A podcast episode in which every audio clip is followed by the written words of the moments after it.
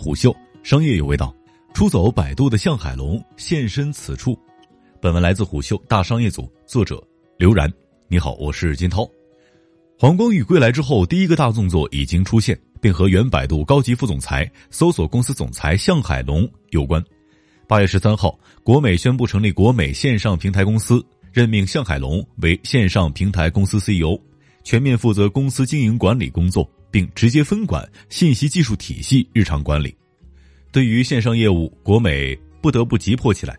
毕竟，随着时间的变迁，电商平台已经迭代无数，国美却一直没有吃到太多线上化的红利。与此同时，国美重回市场的背景板是家电格局正在进行一轮重组。国美能不能在这轮洗牌当中保住名姓呢？向海龙身上的担子并不轻。向海龙是曾经百度的二把手。向海龙于二零零五年二月加入百度，在百度工作时间长达十四年，一度掌管百度最核心的搜索业务，探索百度的商业变现方向，向李彦宏汇报。通过启浪被并购而加入百度之后，不管是其带领销售团队连续三年保持百分之两百以上增速，还是百度超过 CCTV 成为中国最大的广告服务平台，还是其在百度地位的火箭式蹿升，都是向海龙在百度一次次的高光时刻。不过，就在二零一九年五月，百度宣布向海龙离职，其职位由沈科代替。那时正是百度发布二零一九年一季报的时间。财报数据显示，百度该季度首次出现了亏损，净亏损为人民币三点二七亿元。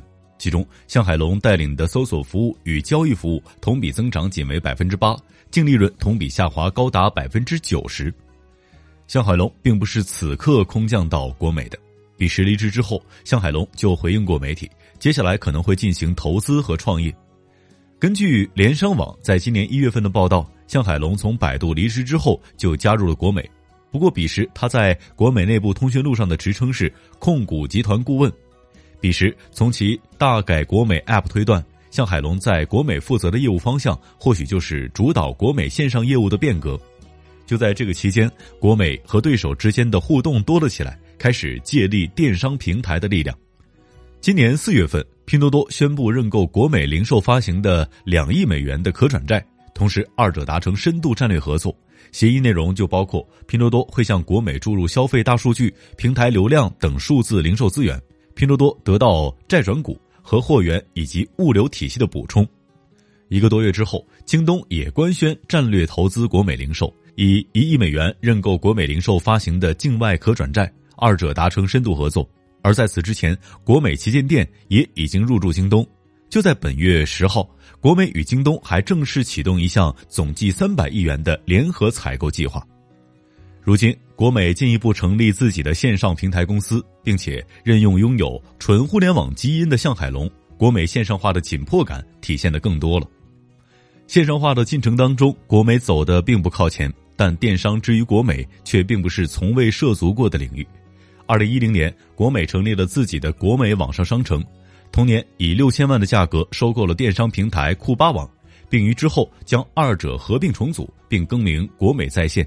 但是其对电商业务的重视程度不够，还是落败于当时竞争越来越激烈的电商洗牌之战。二零一二年，在与京东、苏宁、阿里们的价格战当中缠斗的国美，显然并不是能够占到便宜的一方。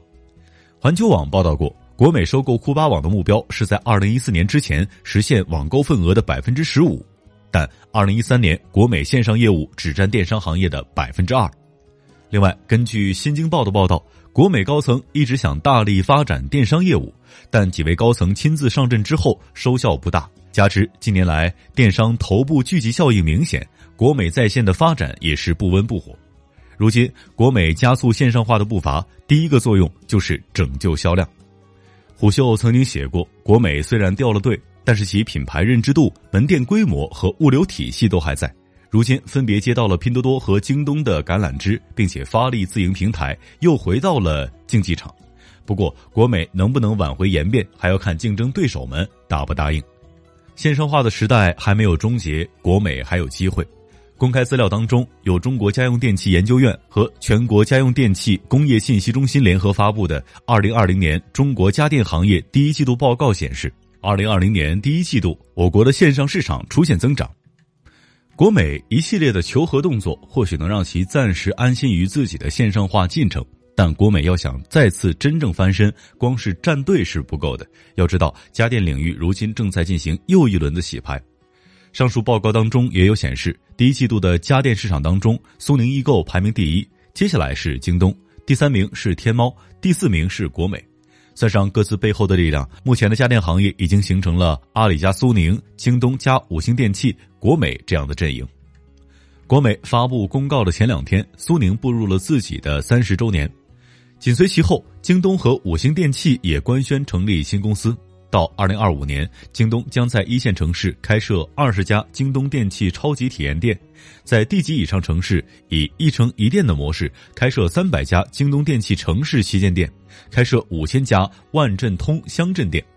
面对庞大的家电线上加线下市场，京东也有着并不小的口气。而对于京东和国美的合作的问题，京东集团高级副总裁、京东零售集团三 C 家电零售事业群总裁严小兵在采访当中回应虎嗅称，不同于和五星电器之间的资本层面的合作，京东和国美还是同盟关系、合作伙伴关系。京东和国美之间的想象空间在供应链上，国美也是一家在线下非常强势的零售企业，涉足家电供应链很多年。国美具有的线下中高端产品的能力和京东线上的能力之间还有很强的互补性，两家企业也不再是竞争关系，其市场都不太一样。或许国美早就不再被对手们视为对手，对京东们来说，国美正是因为不适应新的时代才逐渐掉队。而向海龙离开百度的时候，也有声音称他是因为不再适应百度和互联网的新时代。向海龙的强营销变现能力或许会帮助国美走出眼下的迷雾。但是其长期应对的挑战并不小，毕竟他面对的可是一门不同于纯互联网的、十分落地、琐碎的家电零售生意。国美还能在竞技场上获得什么样的地位，就看这第一步，向海龙能不能先开启国美的新时代了。